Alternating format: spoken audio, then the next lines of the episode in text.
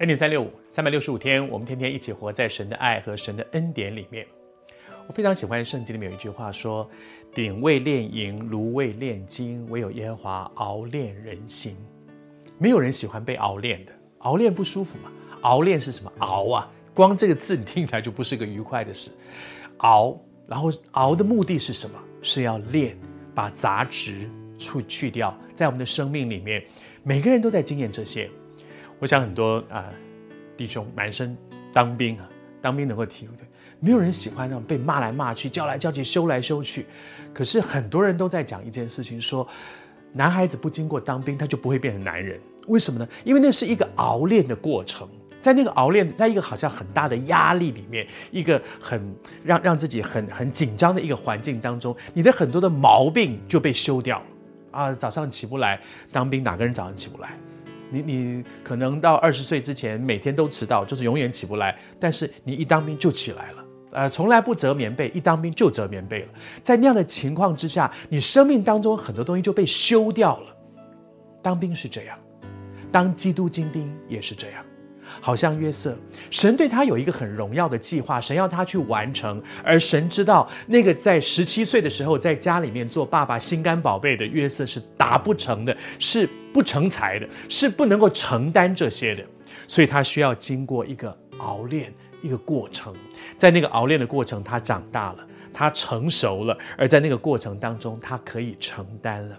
好像昨天跟你分享，如果没有经过这个过程，那个爸爸的心肝宝贝，就算法老让他做宰相，他也不敢做啊，他也不敢。但是神一步一步的训练他，让他哦，先在一个家里面做管家，慢慢慢慢觉得哦，我可以做管家。再大一点，哦，到一个监牢里面去管囚犯，而不容易哦，哇，我可以做。而现在让他去管一个国家，神有计划的带他一步步走上来。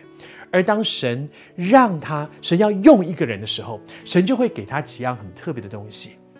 在这段的圣经里面讲到说，法老对他说：“我派你管治理埃及全地。”然后呢，法老就摘下手上打印的戒指。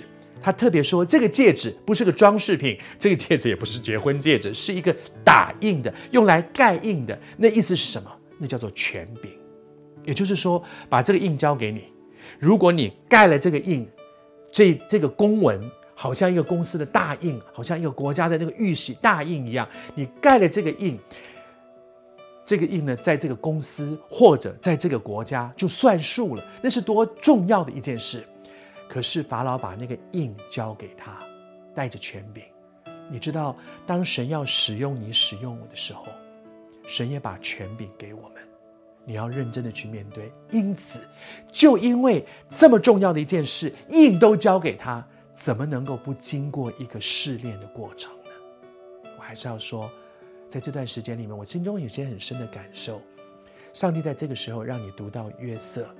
上帝在这个时候让我们领受这样的信息，主也对你说，他对你的生命也有一个很荣耀的计划，他要大大的使用你，所以他必须熬炼，把我生命里面那些不合神选用的东西都修剪到，然后呢，然后你会看见神把权柄赏赐给你。